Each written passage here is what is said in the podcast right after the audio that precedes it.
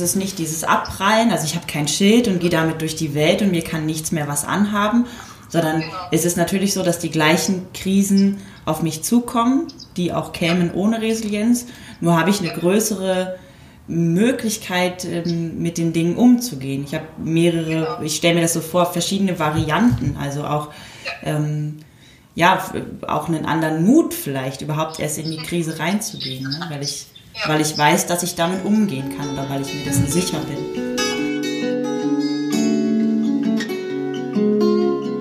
Wenn ich gehen muss, werde ich euch winken, allen, die mich suchen.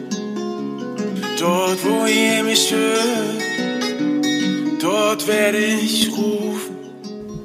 Wenn ich gehen muss. Das Lebensende dein Podcast über das Lebensende. Wir sind Pia und Corinna und wir sprechen über bedürfnisorientiertes Sterben lassen. Unser Ziel ist es, dass Sterben in Würde sein darf und wieder ein Stück weiter dahin rückt, wo es hingehört, in die Mitte der Gesellschaft. Wenn ich gehen muss, werde ich im Lachen sein, in Tränen und zum Frieden. Dort, wo ihr mich fühlt, dort bin ich geblieben, wenn ich muss. Hallo und herzlich willkommen zu einer neuen Folge von unserem Lebensende-Podcast. Ja, eingangs möchte ich euch noch mitteilen, dass dieses Interview eigentlich ein Live-Interview bei Instagram war und da wir das aber zu einem Zeitpunkt gemacht haben, wo nicht so viele Menschen zuhören konnten, ähm, bestand die Frage, ob wir das Ganze nicht in einer Podcast-Episode sichern können. Und so kommen wir dem jetzt nach, was sich aber natürlich ein bisschen auf die Tonqualität ausgewirkt hat, da wir das nicht direkt aufgenommen, sondern im Nachhinein die Tonspur extrahiert haben. Pia unterhält sich heute mit Elisa Stangel. Elisa ist Resilienztrainerin und nicht nur in der Situation, in der wir uns jetzt befinden, in der wir uns jetzt mit Corona befinden, ist es unheimlich wichtig, Strategien für sich zu entwickeln und, und Eigenschaften und Fähigkeiten zu erkennen, mit denen ich herausfordernde Situationen meistern kann, ohne dass ich davon langfristig beeinträchtigt werde. Ja, Elisa definiert uns den Begriff der Resilienz noch einmal ganz schön, erzählt uns, wie sie arbeitet, mit wem sie arbeitet und geht mit Pia nochmal näher darauf ein, was Resilienz für uns im Pflegeberuf bedeutet oder auch bedeuten kann. Es geht um eine positive Grundhaltung, es geht um Kommunikationsfähigkeit, es geht um die Fähigkeit, wie wir Konflikte miteinander lösen können und um die Freude am Gestalten. Jetzt ist das ja nicht für jeden immer sofort greifbar, worüber da gesprochen wird, was Resilienz bedeutet und wie man das dann ähm, wirklich auch umsetzen kann. Und so finde ich es ganz schön, dass die beiden es auch wirklich an konkreten Beispielen einmal beleuchten und sich zum Beispiel mit der Angst einer Pflegekraft beschäftigen, die die Sorge davor hat, in nächster Zeit überfordert zu sein mit der Anzahl ihrer Patienten und mit ihrer Verantwortung. Ich wünsche euch eine gute Zeit beim Zuhören. Total schön, dass du dir die Zeit genommen hast. Ich freue mich echt, weil ich finde es so ein wichtiges Thema. Und ich hoffe ganz doll, dass wir ein paar Impulse geben können und ähm, ja, den Leuten ein bisschen was an die Hand geben. Weil es ist, finde ich, gerade so diese Machtlosigkeit, diese Hilflosigkeit, die dann, ja, die die Krise eigentlich noch schlimmer macht. Ne? Genau, ja. Hast du denn kurz Lust zu sagen, ähm, was machst du? Worum geht es? dieses, ja, es ist halt dieses Wort, eine Resilienz. Ähm, ich finde, mittlerweile ist das ja auch recht gängig, obwohl ich nicht weiß, also viele können, glaube ich, noch nicht so richtig was für sich persönlich damit anfangen. Ne? Was, mhm. was bedeutet das eigentlich für mich so? Ja, genau. Also ähm, eben, ich bin Resilienztrainerin, äh, mache aber zusätzlich gerade noch eine Ausbildung zur Mentaltrainerin und zur Gesundheitspädagogin. Mhm. Und ähm, spezialisiere mich bei äh, meinem Online-Business und bei meinem Projekt vor allem ähm, auf die Stressbewältigung in der Familie mhm. und ähm, auf ähm, vor allem mit dem Fokus auf die Kindheit, also eben in dem Beispiel mit der Resilienz, wie es möglich ist, dass Eltern ähm, durch Resilienzförderung oder durch mentales Training es schaffen, dass Kinder viel stressfreier ähm, durch den Alltag gehen mhm. und ähm, auch viel besser mit sich selber umgehen können, mit unserer Leistungsgesellschaft, in der wir leben und so weiter und so fort. Und dann ja genau. vermutlich auch bis ins Erwachsenenalter hinein. Also das, das ist genau, ja was, was bleibt. Weil das, ne? ist, das ist eben der Punkt, wenn man in der Kindheit das schon mitbekommt und auch schon so an den, in den Alltag einfliegt, dann ist es natürlich viel einfacher, mhm. ähm, im Erwachsenenleben dann mit Problematiken und mit Herausforderungen umzugehen. Und deswegen finde ich, ist das so ein ganz, ganz wichtiges Thema. Mhm. Ja, wie ist das denn, wenn, wenn man das jetzt aber nicht mitbekommen hat? Also ist ja sowieso mal so eine grundsätzliche Frage, Resilienz. Das ist was, was man hat oder nicht hat. Äh, kann ich das trainieren? Kann ich das äh, erwerben? Was, wie mache ich das?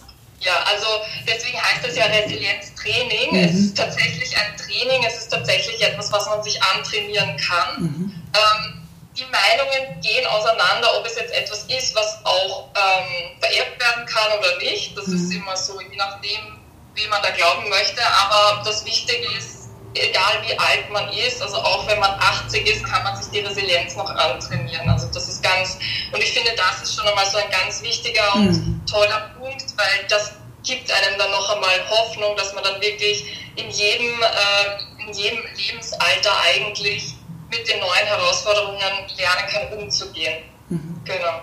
Das ist jetzt so ein Stichpunkt. Also Resilienz bedeutet, ich kann mit Herausforderungen umgehen.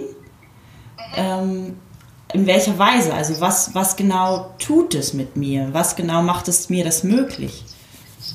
Also ich glaube, der springende Punkt ist, ähm, viele Menschen denken, dass Resilienz bedeutet, dass man ähm, so eine Widerstandskraft hat, dass alles an einem abprallt, aber so ist das ja nicht, sondern Resilienz bedeutet eigentlich, dass man ähm, vor allem zum Beispiel auch in schwierigen Situationen ähm, mit Situationen so umgehen kann, dass man auch sagen kann, okay, ich weiß, jetzt komme ich nicht weiter, jetzt brauche ich Hilfe und diese Hilfe dann auch annehmen zu können. Also wirklich ähm, die Ressourcen auszuschöpfen, die man hat, sowohl die eigenen als auch andere soziale Ressourcen und so weiter und so fort. Also es ist, es ist nicht nur dieses ständige Abprallen, das ist es gar nicht, sondern es ist eher eigentlich die Fähigkeit, ähm, eben auch rauszugehen und zu sagen, hey, ich brauche jetzt einmal Hilfe, weil das kann ich nicht mehr. Also die eigenen Kompetenzen kennenzulernen, die eigenen Grenzen kennenzulernen und sich dann gegebenenfalls Hilfe zu holen.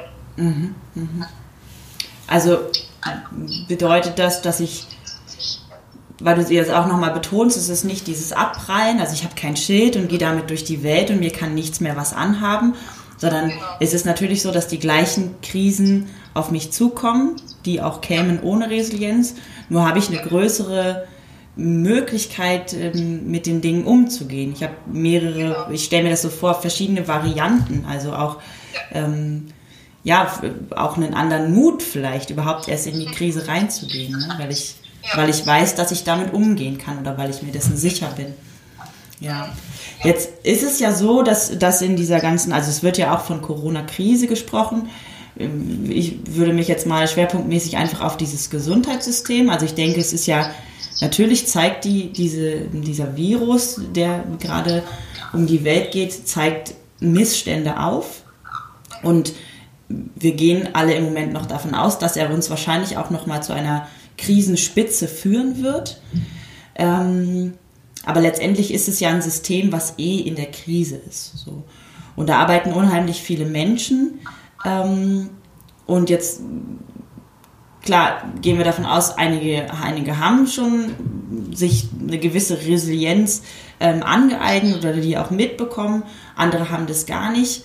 Ähm, wie wie finde ich denn raus, wie resilient ich bin? Also, wenn ich, ja, sag mal. Ja, also ähm, da finde ich es auch ganz wichtig, dass man sich selber klar macht, dass man nicht einfach resilient ist. Mhm. Das heißt nicht, man hat einfach die Eigenschaft Resilienz und man ist dann in jeder Situation resilient, sondern mhm. es, es, ist wirklich individuell und das heißt, es können Situationen kommen, wo man sehr viel resilienter damit umgehen kann und andere Situationen, wo man einfach diese Resilienz gar nicht hat. Also es ist mhm. wirklich eine sehr individuelle Komponente und das einmal schon sich vor Augen zu führen, das, das nimmt, glaube ich, auch den Druck, sich mhm. überhaupt diese Frage zu stellen, bin ich resilient oder nicht, sondern mhm. das kommt auf die Situation an.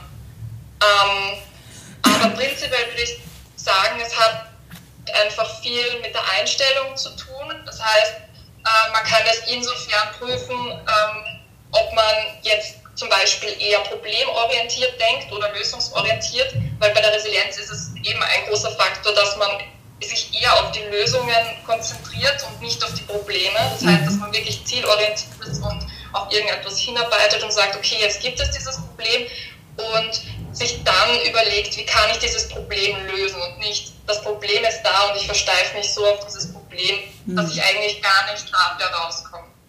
Das also ist das ja, wenn ich da, ja, wenn ich da kurz einhaken darf, das finde ich zu diesem Zeitpunkt einen ganz spannenden Punkt, weil wenn wir jetzt mal das Gesundheitssystem ansehen, dann ist zum, wir können immer nur von dem jetzigen Moment sprechen, weil es sich halt auch so schnell verändert.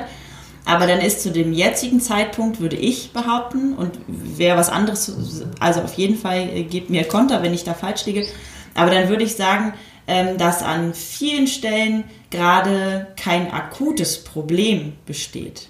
Wenn, wenn wir mal jetzt nur, also okay, das ist, das ist schwer so zu sagen. Natürlich besteht ein akutes Problem, aber ich würde sagen, es besteht kein akutes Problem durch zum Beispiel eine Überbelegung von Patienten, die ein Coronavirus haben.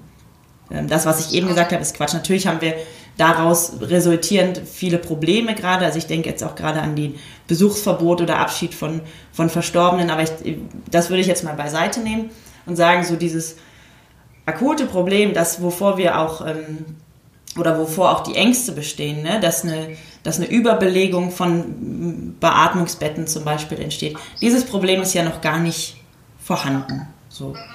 Würde das auch bedeuten, dass ich versuche, mich damit noch gar nicht auseinanderzusetzen? Wie würdest du das erklären?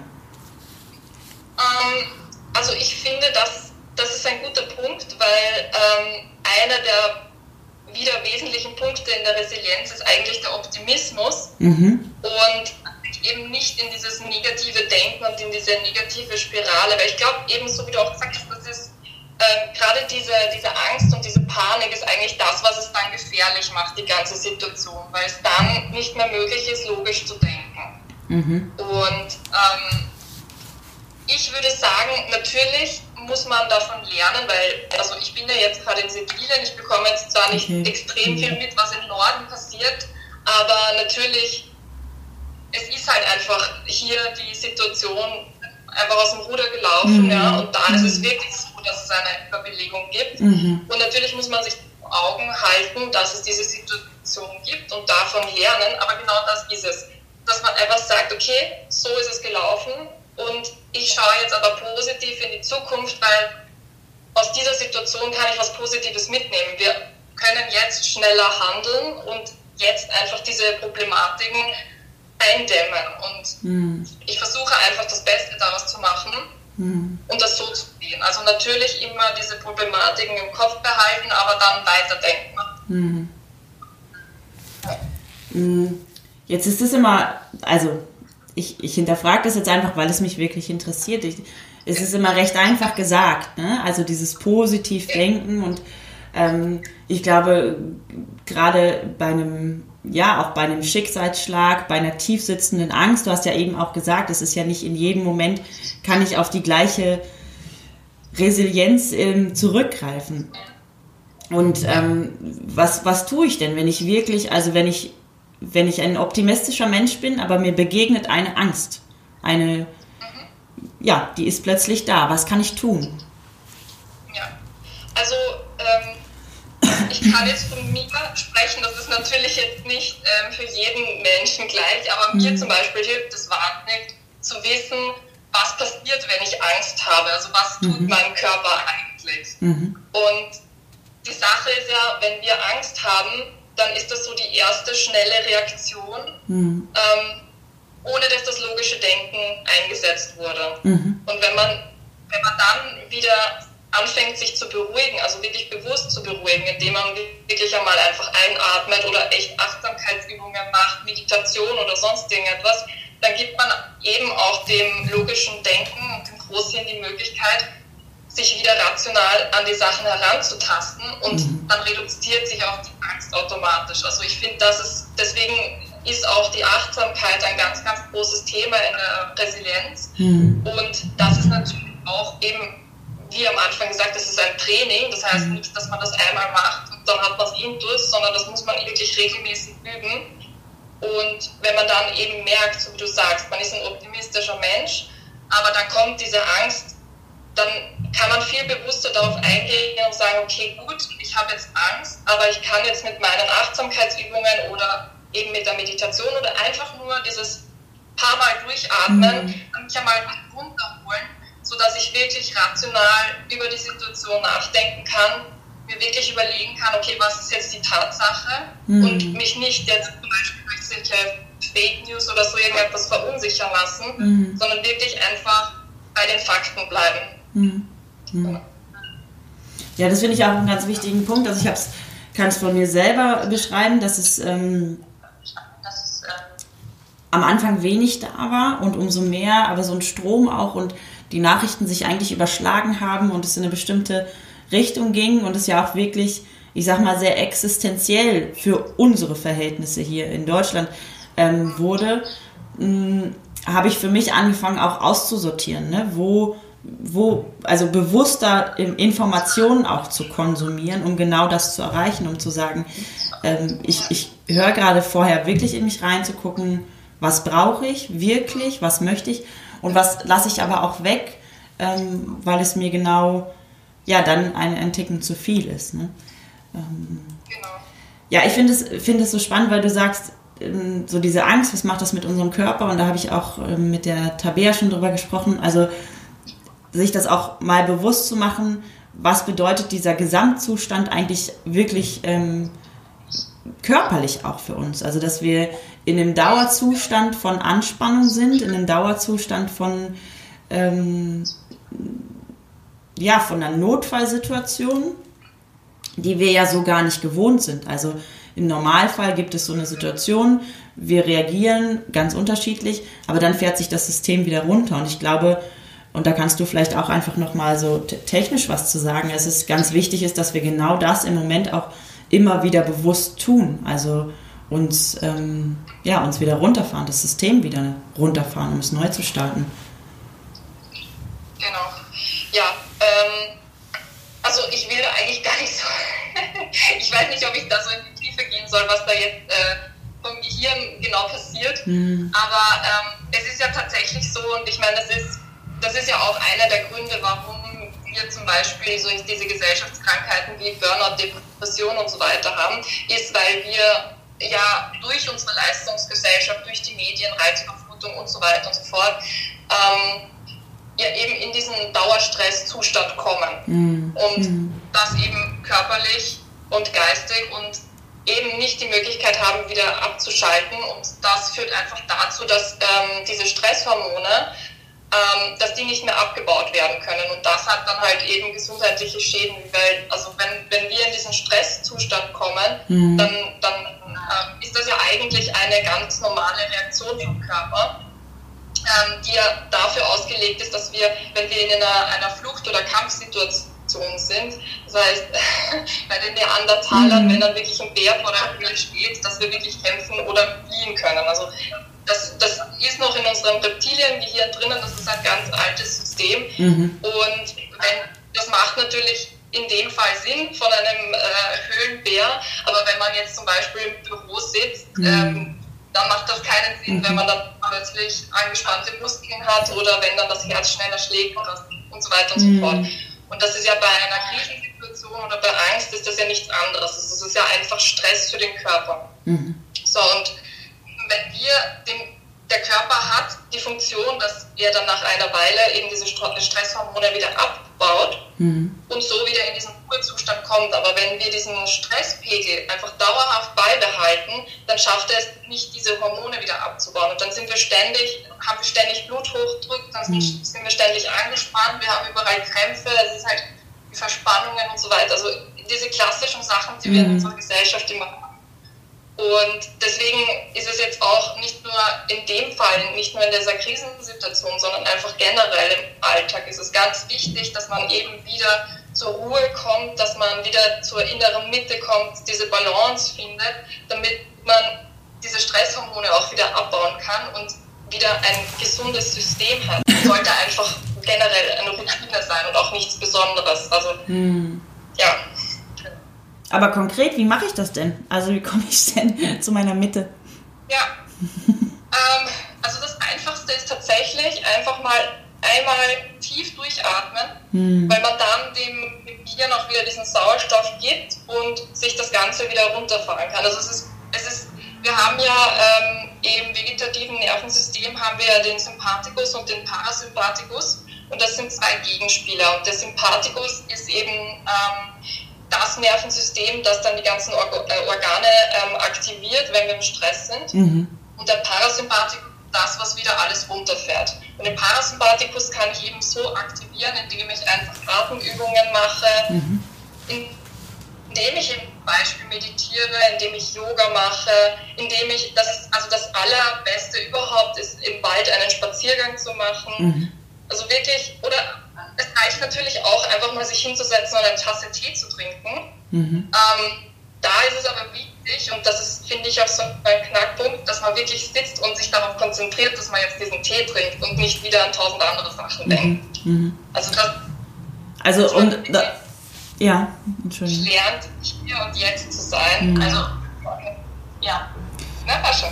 Also auch nochmal wirklich das so festzuhalten, es geht da um was ganz Physiologisches. Also es ist wirklich eine körperliche Funktion. Es geht gar nicht, ähm, ja.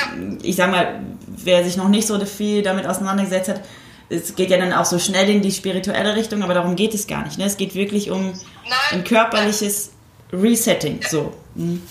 Genau, mhm. ja, absolut. absolut. Also es geht ja, man, das ist einfach nur das, so wie du sagst, das ist ein, das Gehirn resetten. Ja. Mhm. mhm. Wie ist es denn, jetzt sind wir ja sozusagen mittendrin in der Krise. Ähm, macht es denn Sinn, jetzt an seiner Resilienz zu arbeiten in der Krise? Also ja, kann ich das? Absolut, ja, mhm. natürlich. Mhm. Absolut. Also wie gesagt, der, ich denke, der einfachste ähm, oder das Beste, womit man mal anfangen kann, ist eben erstmal dieses Beruhigen, damit mhm. diese Angst nicht mehr im Vordergrund ist und damit man mal klar denken kann. Mhm. Ähm, dann ist es ganz wichtig, sich wirklich eben die Fakten anzuschauen, was ist halt wirklich, was sind die Tatsachen. Mhm. Ähm, und dann sich zu überlegen, was sind jetzt so meine eigenen Wahrnehmungen. Also das heißt, ähm, warum habe ich jetzt eigentlich Angst oder warum hab, empfinde ich jetzt Panik oder Überforderung oder sonst irgendetwas. Mhm. Und sich dann ähm, nachfolgend zu überlegen, welche Wahrnehmungen würden mir jetzt in dieser Situation helfen? Also wie könnte ich diese ganze Situation eigentlich besser bewältigen? Und dann zu versuchen, die Wahrnehmungen in diese Richtung zu lenken. Mhm. Das wären so die ersten Schritte. Kann, das, kannst, das du das an einem, kannst du das an einem konkreten Beispiel nochmal sagen? Also. Mhm. Ähm, also wenn wenn ich zum also ich kann für mich zum Beispiel sagen, dass ich ähm, aus dieser Krise, in der wir uns gerade befinden, ähm, eigentlich was ganz Positives mitnehmen kann. Und zwar jetzt gerade bei Familien zum Beispiel, ähm, die zu Hause sind, der Vater ist zu Hause, alle sind zu Hause, vielleicht langweilt man sich, vielleicht tritt man sich selbst auf die Füße, weil einfach man es auch gar nicht mehr gewohnt ist, dass alle zu Hause sind und so viel mhm. Zeit miteinander verbringen. Ähm, das könnte im ersten Moment vielleicht ein bisschen schwierig sein, könnte auch zu Konflikten führen. Aber auf der anderen Seite ist es doch eigentlich so schön, dass man jetzt wirklich die Gelegenheit hat, so viel Zeit mit seiner Familie zu verbringen. Also das gibt es ja oft mhm. gar nicht. Also in, Im Alltag, da, da ist es halt dann vielleicht so, dass der Vater erst am Abend nach Hause kommt, dann müde ist, also dass man wirklich nur am Wochenende vielleicht Zeit miteinander verbringen kann. Und jetzt ist es wirklich etwas Großartiges, weil man kann so viel Zeit miteinander verbringen, man kann wirklich die Zeit aktiv und bewusst erleben mhm. und sich wirklich miteinander ähm, ja, vernetzen. Und das ist nämlich auch so eine Sache, ähm, ein, ein gutes soziales Netzwerk zu haben, ist eine mhm. ganz, ganz wichtige ähm, Grundvoraussetzung für die Resilienz. Das heißt, wir haben jetzt gerade echt die besten Voraussetzungen, um an unserer Resilienz zu arbeiten. Mhm. Weil wir einfach unsere Mitmenschen um uns haben, weil jetzt dieses, ähm, dieses soziale und gemeinschaftliche Gefühl da ist und weil man vielleicht mehr telefoniert oder weil es jetzt auch mehr in die Online-Richtung geht, weil man mehr die Möglichkeit hat, sich mit anderen zu vernetzen und zu kommunizieren. Also das ist eine ganz, ganz große, wichtige Komponente, die da da ist. Und das, das nehme ich mir zum Beispiel mit. Ich finde das so positiv und ich finde mhm. das so toll, dass sich das jetzt gerade entwickelt.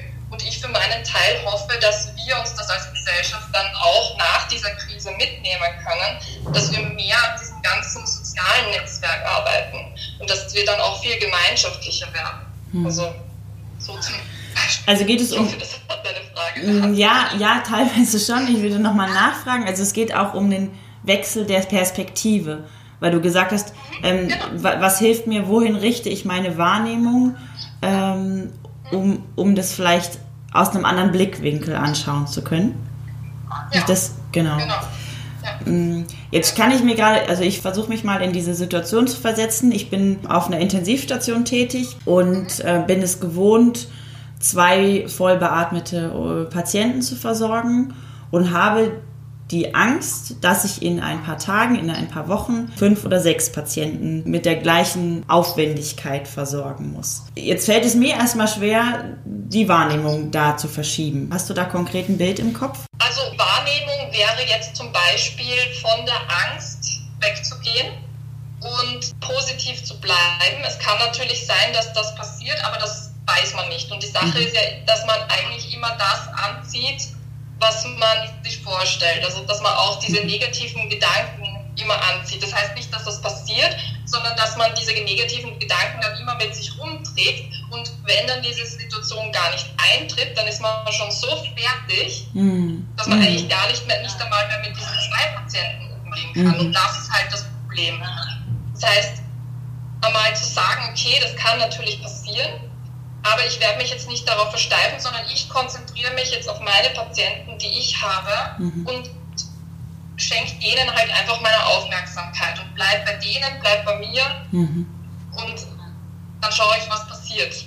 Also so ein bisschen von dem, was wir, was, was wir eingangs auch schon gesagt ja. haben, wirklich ähm, ja, Schritt für Schritt zu gehen, im Jetzt zu sein und das Problem wahrzunehmen, zu erkennen, wenn es wirklich da ist und nicht ähm, vorher in die Angst zu verfallen vor einem Problem, was entstehen könnte. So. Mhm. Genau, ja, ja. Und dann damit und umzugehen, wenn es da ist, ja. Genau.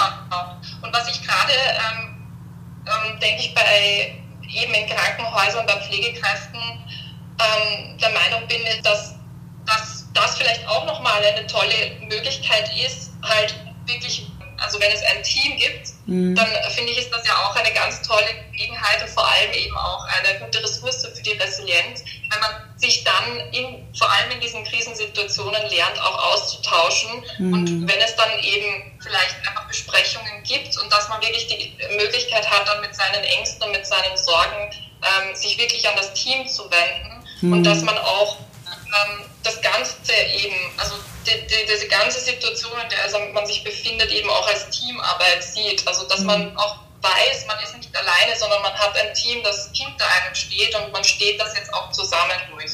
Mhm. Das macht es einfach in vielen Situationen viel leichter, mit diesen Herausforderungen umzugehen, weil man eben diese ganze Last nicht alleine tragen muss. Ja. Ja, wir haben da auch schon mal drüber gesprochen, dass es auch gerade, also aus unserer Erfahrung so im im Hospizbereich häufig funktioniert, wenn es wirklich existenziell wird. Ne? Dass dann ähm, auch so, ja, ich sage jetzt mal ganz vorsichtig, so Banalitäten beiseite gelegt werden können, ähm, um wirklich an einem Strang zu ziehen. Ja, was, was kann das Positive sein, auch gerade fürs, fürs Gesundheitssystem? Also auf ja. jeden Fall ähm, sich also von anderen Ländern wie eben zum Beispiel von Italien zu lernen. Ich denke, besser auf solche Situationen vorbereitet zu sein. Und was ich zum Beispiel auch hoffe, ist halt, ich meine, das ist, das ist halt auch an die Gesellschaft gerichtet, aber mhm. ich weiß ja, dass zum Beispiel in Deutschland das ganz oft ein Problem war, dass dann Desinfektionsmittel gestohlen wurden, dass Handschuhe mhm. gestohlen wurden und äh, also das macht es dann natürlich gerade für Pflegekräfte wahnsinnig schwierig zu arbeiten, mhm. wenn halt eben diese die Grundversorgung gar nicht da ist zum Arbeiten.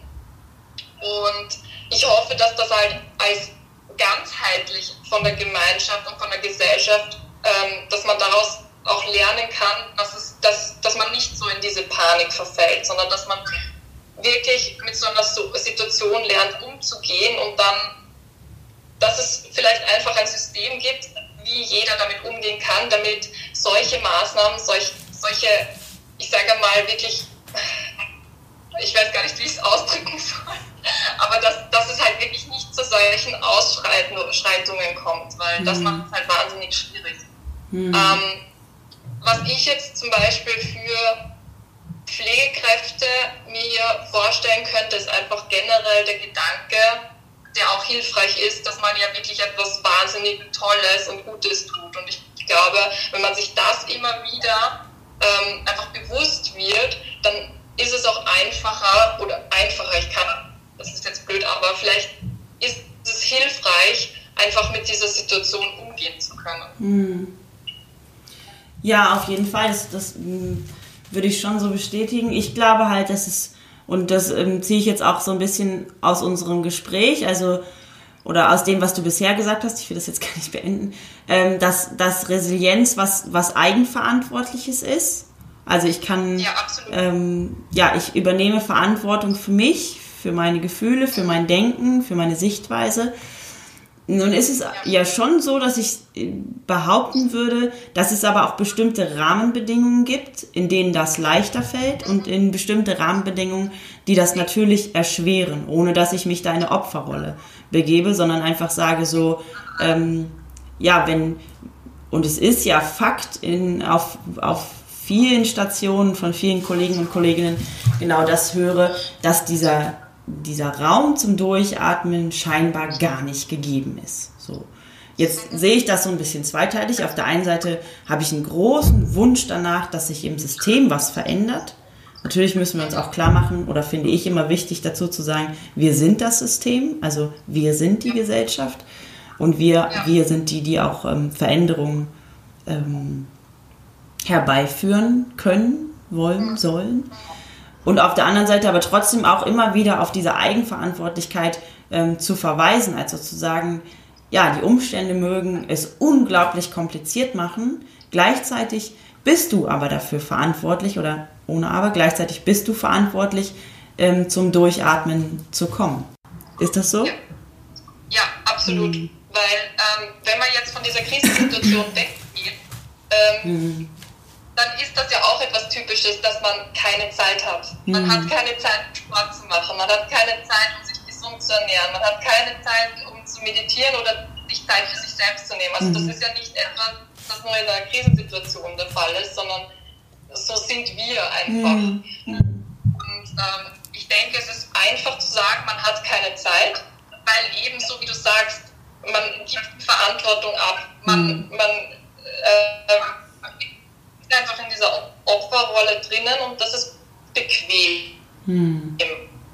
Weil man muss nichts tun. Man ist ein ganz, ganz, auch ein ganz wichtiger Punkt in der Resilienz, weil ähm, eben diese Opferrolle zu verlassen und Eigenverantwortung zu nehmen, bedeutet, dass ich etwas an der Situation ändern kann. Mhm. Und wenn ich aber in dieser Opferrolle bleibe und einfach mich als Opfer dieser Situation sehe, dann bin ich ja handlungsunfähig. Mhm. Und dann muss ich die Situation annehmen, wie es ist. Und natürlich ist das dann schwierig und dann kommen wir nicht weiter, sondern dann bleiben wir ja immer am selben Punkt. Und mhm. irgendwann wird es immer schwieriger und schwieriger. Das mhm. heißt, einer der wichtigsten Schritte ist dann natürlich eben diese Opferrolle zu verlassen und zu sagen, okay, ich muss jetzt diese Eigenverantwortung für mich übernehmen, ich muss mir jetzt diese Zeit nehmen und ich meine, das heißt ja nicht, äh, dass man drei Stunden am Tag meditieren muss. Das mhm. ist es ja nicht, sondern das bedeutet, wenn man zum Beispiel aufs Klo geht, dass man aufs Klo geht und dass man nicht wieder mit den Gedanken irgendwo ist. Oder mhm. wenn man was isst, dass man beim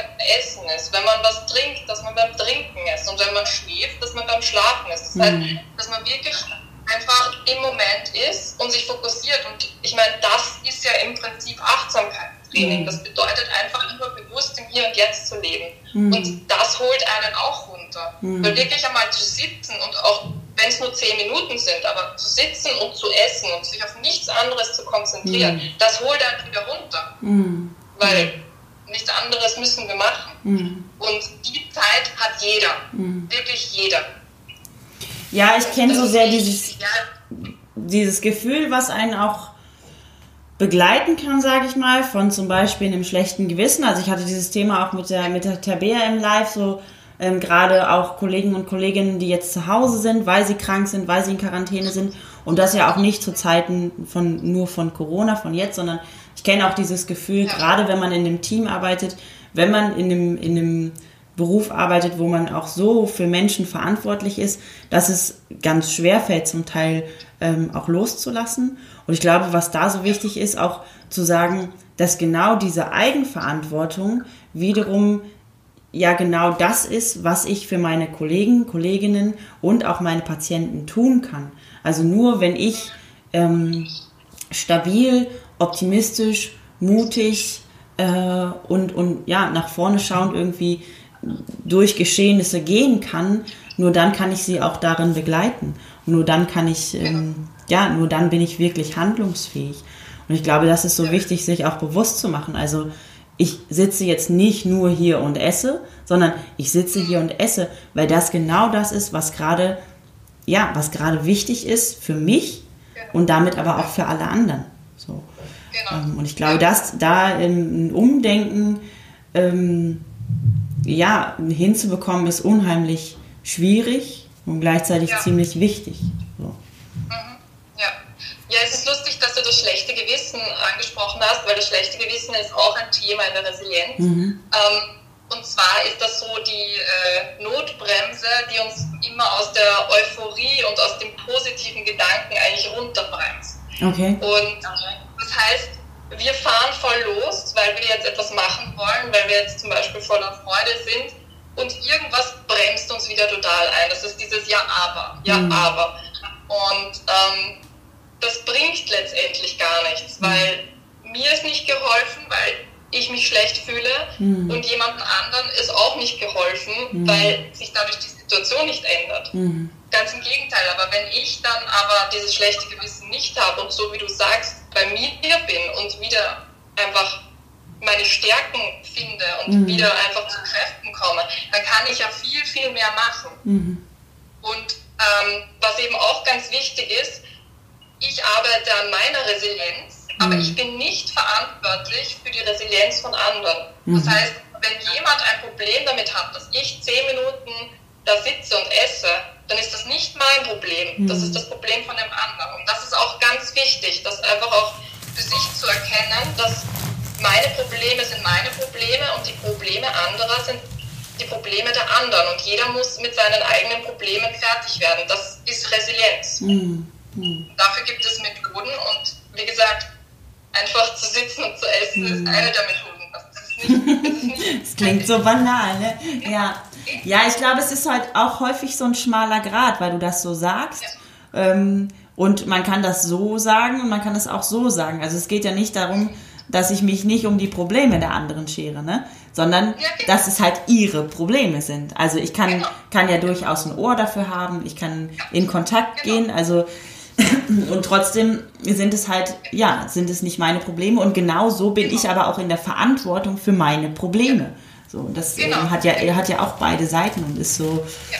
ist ein ganz schmaler Grad und trotzdem auch so wichtig, ähm, genau. das ja, zu erkennen. Der, ne? Punkt ist eben, der Punkt ist eben, dass, wie du sagst, das sind die Probleme der anderen, ich höre mir die an, aber ich darf sie nicht zu meinen eigenen Problemen machen mhm. lassen. Mhm. Das ist es. Also das ist, das werden nicht meine Probleme, weil mhm. dann, dann habe ich ein Problem. Mhm vor allem ein Problem, an dem ich nichts äh, machen kann und an dem ich nicht arbeiten kann. Mhm. Weil, wie gesagt, an vielen Sachen können wir gar nichts ändern, wenn es jetzt andere Leute betrifft. Das heißt, ich kann immer nur an mir selber arbeiten. Mhm.